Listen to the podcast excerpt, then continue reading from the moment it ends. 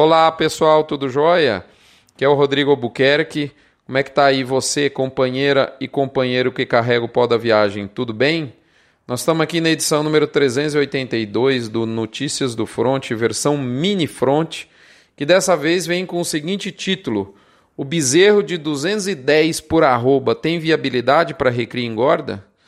Bom, antes da gente falar um pouquinho disso, nós vamos lembrar você que esse conteúdo vem no oferecimento de MSD Saúde e Reprodução Animal, Vemax da Fibro, Aglomerax da Conan, Boitel da Agropecuária Grande Lago em Jussara, Goiás, Bifet, suplemento energético da Vacinar, Frigorífico Minerva e para sua boa vontade, eu digo que nós vamos entrar agora no mercado de curto prazo. Esse é o nosso foco aqui no Minifront. O cenário em linhas gerais, moçada, está parecida da última semana, mas nessa em específico eu destaco a heterogeneidade do mercado. Um alerta, inclusive, que eu fiz aos assinantes do Front, que eu reforço aqui. Fiz esse, esse alerta na quarta-feira, no meio da semana. Abre aspas. Tem frigorífico com escala mais longa que esperança de pobre, quase ao lado de outros que, apesar de não estarem apertados, também não estão tão forgados. E tudo isso dentro de uma mesma região. Fecha aspas. Esse foi um pedacinho do trecho do comentário que eu mandei no meio da semana para os assinantes. Eu acredito essa heterogeneidade ao, à época do ano. Nós estamos na fase de, de transição de paz para confinamento, de modo que varia muito de frigorífico para frigorífico o acesso aos bois de semi e de tipe, o acesso aos animais originados por contrato prévio, essas negociações com grupos de pecuaristas, e o acesso a boi próprio. Tem frigorífico que tem, tem frigorífico que não tem. A gente percebe, portanto, que há indústrias aí com mais de 10 dias de escala e outras com muito menos. Há inclusive diferenças importantes entre plantas, a gente observa entre plantas da mesma empresa. Além disso, além do que eu acabei de dizer, é, é fato de que o frio colaborou para aparecer mais animais na, na, na, oferta nesse momento, em alguma medida sim. Não acredito que isso mude mercado, mas isso. É, no, frio não engorda boi, né? Então o boi que estava engorda, às vezes ele vai de maneira antecipada, né? É, e isso em alguma medida aconteceu. E é, eu acredito, e isso eu não citei aqui antes, mas a gente vai escutando os comentários dos, dos dos ouvintes e, e raciocinando junto, pode também ter havido nesse começo de mês de julho, nessa primeira quinzena, um certo represamento de vendas que eram para ter ocorrido em junho, que por conta né, de, de, de problema da China, eu mesmo vi é, comentários: olha, será que eu não deixo para julho? Então pode ser que isso acabou jogando, né, acumulando essa venda represada para julho. O fato é que isso de é difícil saber exatamente, mas é, agora em julho teve mais boi de contrato, teve mais boi de semi, é, teve talvez a questão do frio, enfim, é, tudo isso de alguma maneira ajudou para que as escalas pudessem, em alguns locais, ficarem realmente mais folgadas mesmo.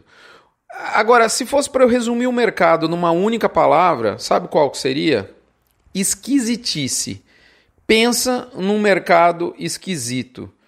Mesmo, por que, que eu estou falando isso? Porque pensa bem, mesmo os frigoríficos que estão muito longos, tem gente, olha, que hoje mesmo eu vi frigoríficos com, hoje é dia 18, falando em escala para o dia 30, dia 31, né, precisando de boi comum, porque boi Europa já está muito atendido, né? É, então, assim, mesmo com uma, com, com uma escala tão longa, a gente percebe que nenhuma indústria, nenhuma, fica tranquila em perder gado nesse momento. E tampouco essas mesmas indústrias pressionam o mercado fortemente. Prova disso é que o preço médio do boi no Brasil recuou essa semana, mas recuou 50 centavos. Né? Hoje nós estamos aí com 145,52 na arroba do boi médio no Brasil a prazo e a vaca com deságio médio no Brasil de 6,94% em relação ao boi. Dados Scott e BGE adaptados, como você sabe que toda semana nós fazemos. Então não é uma pressão no mercado. Outra coisa que a gente percebe é que oferta abundante não é um bom não é, não é uma boa expressão para descrever o mercado. Isso não é de, nem de longe unânime. De quarta-feira para cá, aqueles locais que estavam com escalas mais longas começaram a ceder. Exemplo, São Paulo. Tudo bem, nós estamos no meio de mês, nesse momento não colabora para escoamento da carne, mas por outro lado também não tem gordura para queimar em termos de uma possível redução mais forte da arroba. Resultado, na minha opinião, uma tendência macro por curtíssimo prazo de lateralidade, mas eu volto a dizer que venha o agosto. Moçada, para finalizar esse mini front, você tá vendo o povo aí pagando reposição lá nas alturas e aí vem aquele comentário. Esse povo pagando reposição nesses valores tá louco? Esse é um comentário recorrente que eu tenho que eu tenho visto no mercado, nos grupos, nas palestras, nas conversas com produtores e por aí vai. A frase é recorrente, mas a conta que tem por trás dessa frase nem sempre é. Eu diria que não é recorrente, porque muita gente não faz conta. Mas será que se for fazer a conta, o que, que vira esse bezerro de 200, 210 ou até mais um pouquinho chegando na fazenda com frete e comissão? Hã? que nível de preço de venda no seu sistema de produção você precisa para ter um, uma rentabilidade razoável com esse, com esse produto? Responde para mim. Que nível? Porque reclamar da reposição mais aquecida é fácil, você da recrida engorda, mas essa conta está na ponta da língua.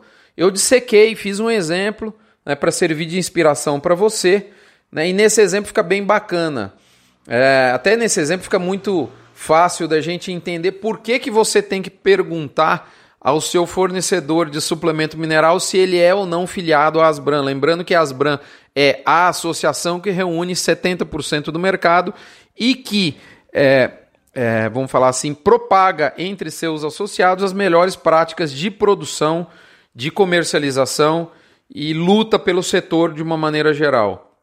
E é muito bacana você ver que um terço, eu fiz aqui um planejamento para esse bezerro, e eu vi aqui que um terço do desembolso mensal desse animal comprado por 210 reais a arroba é de suplementação mineral.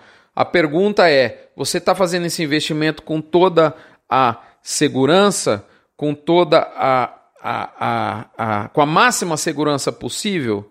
Dá uma perguntada se o seu fornecedor faz parte da Asbran. Isso é um bom indicativo de que sim, você está fazendo com a máxima segurança possível. E é isso que eu, que eu, que eu mergulho, convido você aí comigo no Front Premium. Nós vamos mergulhar sobre essa questão da, da reposição mais aquecida.